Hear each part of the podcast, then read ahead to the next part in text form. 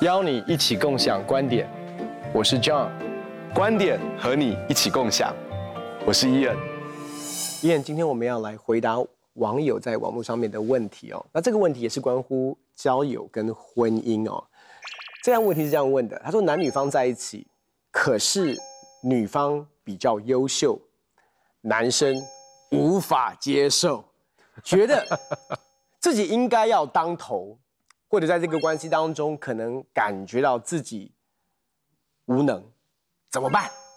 其实这样的问题，我们真的是有遇过哈，在呃很多呃，包括你我可能都认识一些人哈，就是我们看到这个姐妹的恩赐是非常非常突出跟明显的，然后特别是在教会的这个侍奉的当中，或是在呃职场当中哈，然后这个姐妹是居于一个领导的位置上面，有些时候这个弟兄就会感觉到说，哎，怪怪的，好像。若有所思哈，然后在在他们两个人的互动当中，有些时候也会产生这样的啊冲突。那呃，其实我我我的看法是这样子，我觉得呃，不管男生女生，我们在感情的交往里面，我们能够看见对方有很多我们没有的优点，这是很好的一件事情。因为本来上帝就是放下这些互补的人，如果他的生命当中不是有一些我们没有的优点，那。其实上帝可能就不是把他放在我们生命当中，正是因为他有很多我们没有的优点，正是因为他能够弥补很多我们的不足。当如果你专注在看那个部分的时候，你真的会觉得他比我们要来得强。那这件事情其实是好的，因为在关系当中，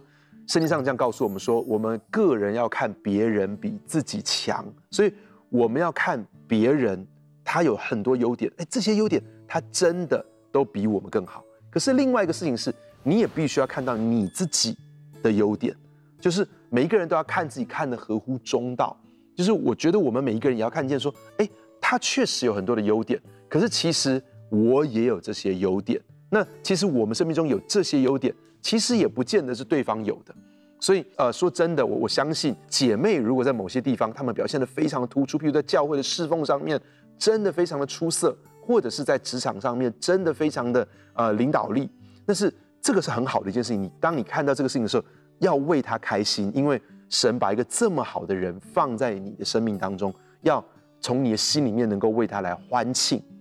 第二个，也真的是知道这个人的优点，其实是在补我们的不足。好，那当我们这样看的时候，第三个，我觉得说真的，那应该是你蛮有眼光的，你真的是去欣赏了一个这么优秀的人。那同时之间，你也不要忘记自己。我觉得，身为弟兄，也不要忘记自己其实有很多的优点，有很多的长处。而且说真的，有些时候这个姐妹可能并不感觉到是这样子的。你知道，有些时候我们感觉到说，哦，这个姐妹比这个弟兄要突出很多。可是这个姐妹其实可能并不这么感觉哦。这弟这个姐妹其实可能非常非常的欣赏这个男朋友，或者是欣赏这位先生。好，就是觉得说，哎，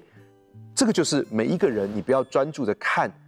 别人有你却没有的部分。你要去看别人有这个部分，为他开心，但是你也看见自己其实也有某些部分，你有为自己来欢庆，我觉得这是很重要的。我觉得两个人在一起哦，特别是进入到婚姻跟关系的里面，其实很重要的是，呃，很多时候我们觉得男人做头，男人要来领导，可是你你就会发现一件事：为什么当对方在某一些方面比较优秀，男生没有办法接受？为什么我们觉得当头一定要在各个方面比对方优秀？或者是为什么当对方可能赚的薪水比我们多，当对方在某一个领域是更卓越的、更有恩赐的，那个才华是更明显的，为什么我会感到自己无能？所以我们必须要从一个对自己的一个认识开始。那我们的认识。呃我觉得这个核心的问题是，我们的身份感、价值感、满足感跟安全感来自于什么？其实，如果我们的自我形象跟自我身份是建构在错误的东西上面，我们会在这样的一个关系当中，已经二人成为一体了。可是，我们还是在比较的里面去找我的价值。嗯，所以当他感觉上比我优秀的时候，我们刚刚在讲，可能很多时候都是感觉，嗯嗯，我却觉得他是我竞争的对手，我却把对方当作是一个威胁到我的身份感、跟价值感、跟安全感的一个敌人，假想敌啊，所以就变成说，他的兴盛是是夺走了我的安全感跟价值感，所以那到底是你你是要他失业吗？那个已经陷入到一种混乱跟一种很错谬的一种。比较跟看待对方的关系的里面，所以我要说的是，为什么对方优秀会让你感觉到无能，或者是说对方的无能会感让你感觉到我有优秀，这这都是错误的根基。看别人比自己强的前提是你怎么看自己？嗯嗯，因为你看自己的方式是错的，你就会从外在的行为，从你的呃学经历背景，从你的身家。从你的工作，从你的头衔，从你的薪水，从你认为的影响力，认为在教会里面可以有的位置，可以带的弟兄姐妹，带的门徒，教会的人数，太多东西去寻找我们的成功，去寻找我们的价值，去寻找我们的安全感。那我要说的是，其实这个问题的核心是，第一个是你不认识在基督耶稣里你真实的身份。嗯嗯嗯嗯。我我真的非常喜欢你，你谈的这件事情，其实，啊、夫妻啊，我不知道这这这个问问这个问题的人是不是夫妻啊？但是如果是夫妻的话，已经二人成为一体了。所以你知道，好像手跟脚，手在那边嫉妒脚，或是啊、呃、鼻子在那边嫉妒眼睛，我觉得是很奇怪的一件事情，因为你们二人已经成为一体了。所以你知道，其实当某一方的强，其实是整个两个人这整体的强。所以先生在某一个部分的优秀。是祝福了你们这个婚姻，妻子在某一个部分的优秀，是祝福了这个整体。那很多人就会很卡住一件事情，就说：可是圣经里面这样讲说，丈夫要做这个头啊。嗯嗯。那我我我觉得其实也谈到，确实谈到一个点，这个头是不是就一定要在每一件事情上都比别人强呢？嗯哼。哦，其实你说总统好了，我们就讲总统是一个国家的元首，但是这个总统他在经济上面可能不见得有经济部长懂。他在教育上面可能不见得有教育部长懂，他在军事上不见得有国防部长懂，就是在这些事情上面都有比他更懂的人，并不是代表说他是头，他就在每一件事情上都要比每一个人更强。如果我们这样讲说，我们国家最强的就是我们的总统，所以我们其他没有一个人赢过他，这这个这个想法是很奇怪的一件事情。事实上是这个头，他要他在生命当中，他要能够把那些每一个很优秀的人放在他们的位置上面。所以我觉得，身为一个婚姻中的头，如果你看见你妻子有某一个长处，不管是在职场上的，还是在服饰上面的，然后你让她能够在那个职场上，或是在那个呃服饰上面能够发光，那是你的荣耀。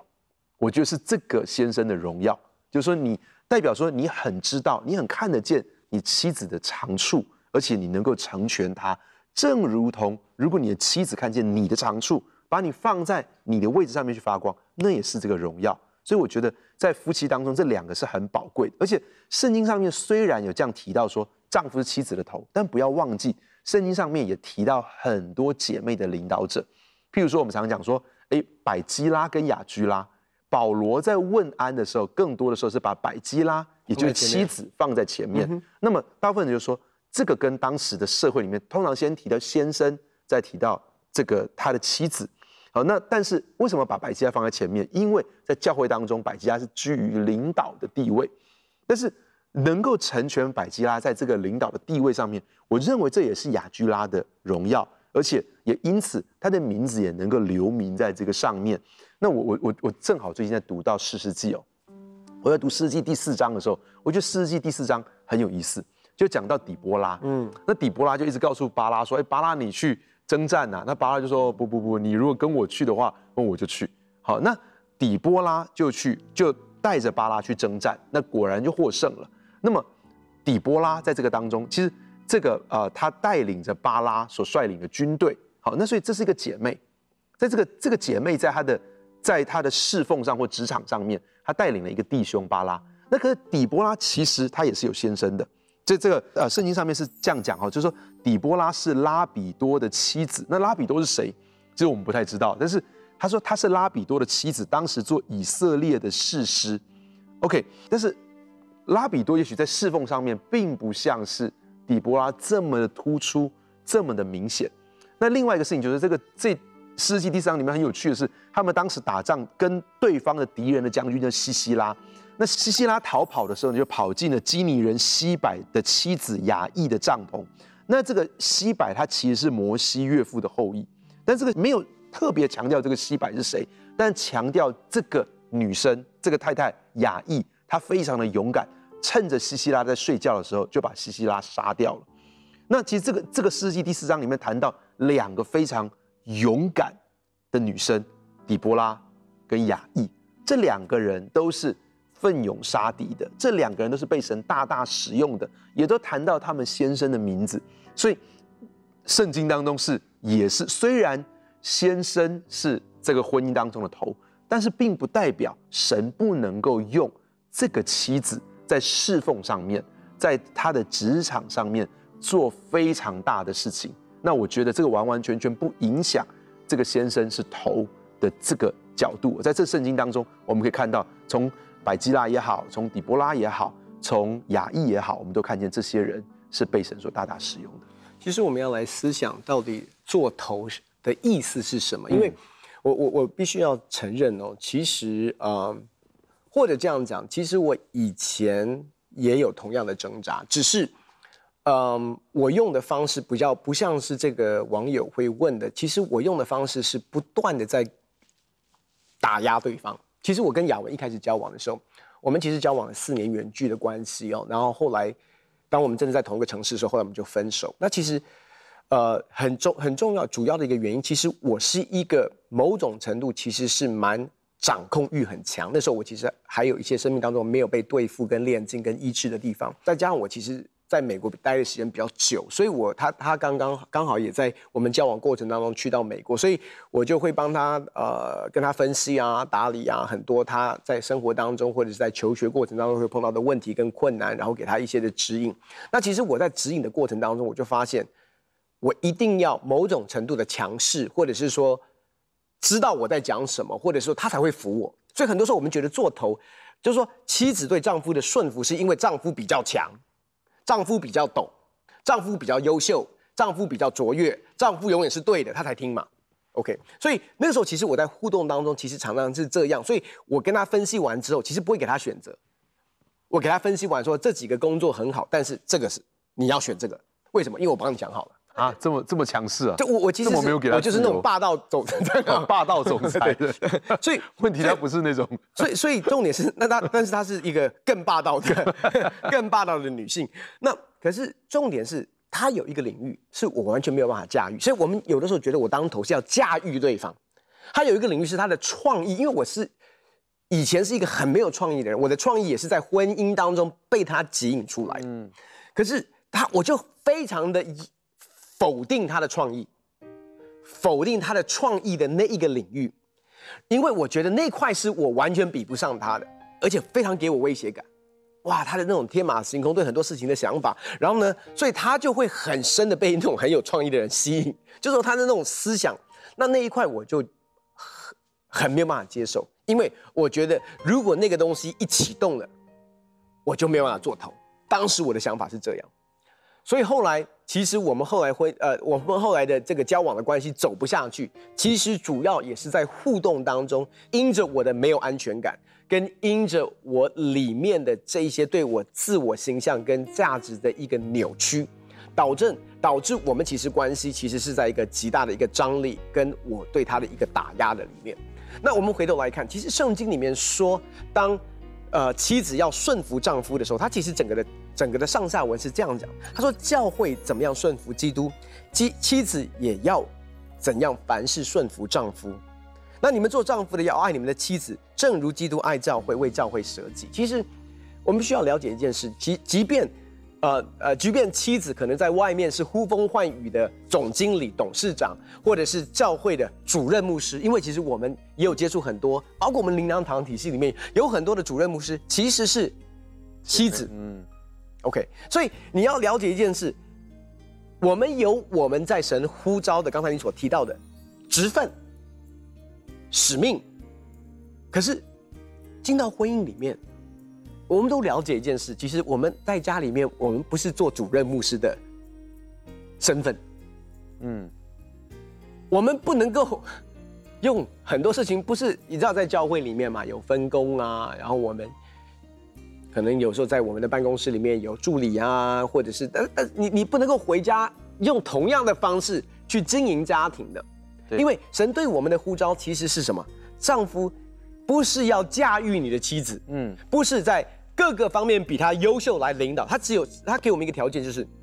你要爱妻子，嗯，如同基督爱教会，为教会舍己。我要我要说的是，很多我我我我所认识的这些可能在外面真的是呼风唤雨的这些的姐妹，真的非常有领导力，非常有魄力，在职场当中，她回到家里面，她需要的不是一个霸道总裁啊。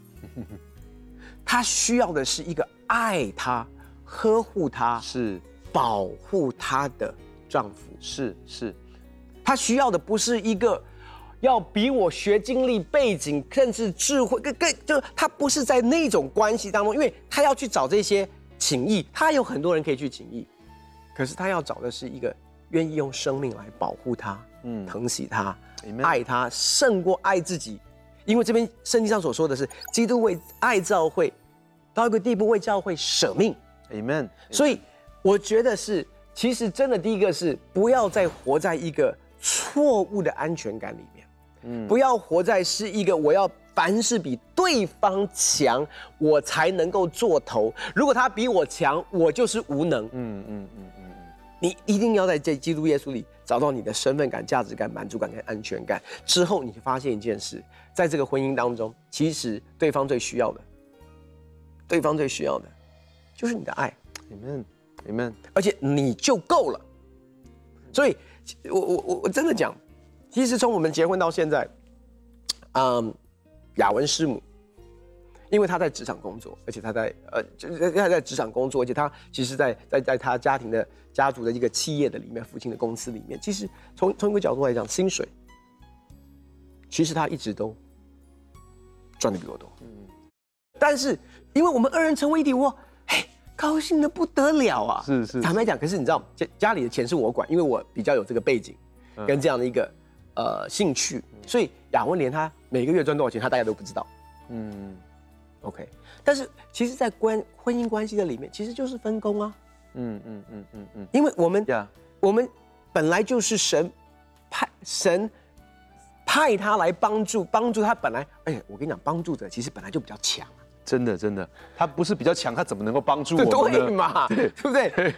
所以，所以我觉得，就真的，你开始从那种压力的里面，第一个，嗯，你要了解一件事，在这个关系当中，你就够了，嗯嗯，不是你比他好你才够，不是你比他卓越你才够，所以他的强不代表你的无能，嗯，而且对弟兄来说。无能真的是一个很可怕的一个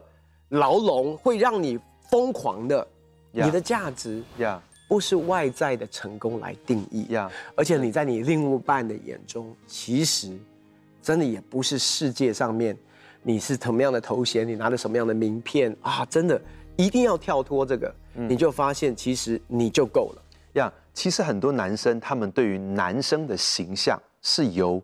他们的原生家庭，或是由整个社会的文化氛围，或者是大众媒体去塑造的。可其实他应该要把他的目标放在耶稣基督的身上。你知道，每一个弟兄，他真正他想要去做婚姻中的头，家庭的头，他一定要从真正的头，万王之王、万主之主耶稣基督的身上去学习。那如果你去看耶稣基督的时候，你会知道耶稣基督是一个。这样子一个服侍的角色，他是一个这样的像仆人一样的侍奉者，他是一个这样谦和的人，而且他是啊，你、他是一个这样的成全的人。你知道耶稣他的温柔使我们伟大，所以你知道他是这样的成全我们的生命。耶稣也这样讲说，他说我来是要来服侍人，不是要受人的服侍，而且我是要舍命做多人的赎价。所以你知道，一个男人真正在家里面，他能够展现出他像是一个头，是当他开始起来来爱他的妻子，来爱他的孩子，来服侍他的家庭的时候，而且来成全他的妻子跟孩子。其实你知道，在这个当中，人们就看见一个一个天父的形象，一个耶稣的代言人。我记得啊、这个马丁路德这样讲过，他说马丁路德说，父母亲是孩子的使徒跟祭司跟牧者。其实孩子是在父母亲的身上来学会了福音，这其实孩子是在爸爸的身上来看见什么叫做福音，什么叫做基督，什么叫做天赋。他从他的身上来学习到，所以你知道，当一个男人在身上，如果男人如果能够成全他的妻子去做他的妻子最最棒的事情，能够去成全他的孩子去做最棒的事情，你知道，但是事实上，在我们传统的文化里面，常常反过来的，嗯，你做我要你做的事情，好，反正你有什么恩赐，I don't care，你知道，就是很多时候不是对妻子这样，对孩子也是这样子，就是我不关心你想要学什么，我就是告诉你，就是要学这个个系，这个就会赚钱。那可是真正的成全者是你成全你的太太、你的孩子，去做他们最擅长的事情。上帝呼召他们做的事，上帝把这个恩赐、把才干、把渴望放在他们生命当中的事情，那么你真的会成为一个很好的领导者。我我我分享我自己，我我我我的妻子，当我看见她在这个咨商上面的热忱，还有她在管理上面的细腻，哦，他在甚至很多时候他在家里面，我的孩子更喜欢。来靠近妈妈，跟妈妈来谈很多的事情，或者是在我很多同工，我很多同工，他们很喜欢来找这个，你知道，好像有时候，那我我刚开始的时候我也觉得，哎，是不是要来找我，来找我？那这是后来发现说，我的我的妻子她在陪伴这些同工，然后甚至是一步一步的引导他们，你知道，就是带给同工很大的帮助。然后我觉得，当我发现，哎，一开始我也感觉难免会觉得说，孩子都去找他，童工去找他，心中感觉到是不是？我我自己的价值，但是后来我发现一件事情：当你找到自己的价值，你找到自己的角色，你能够成全你的妻子去做这样的事情。其实我觉得这真的是一个男人身为头的荣耀。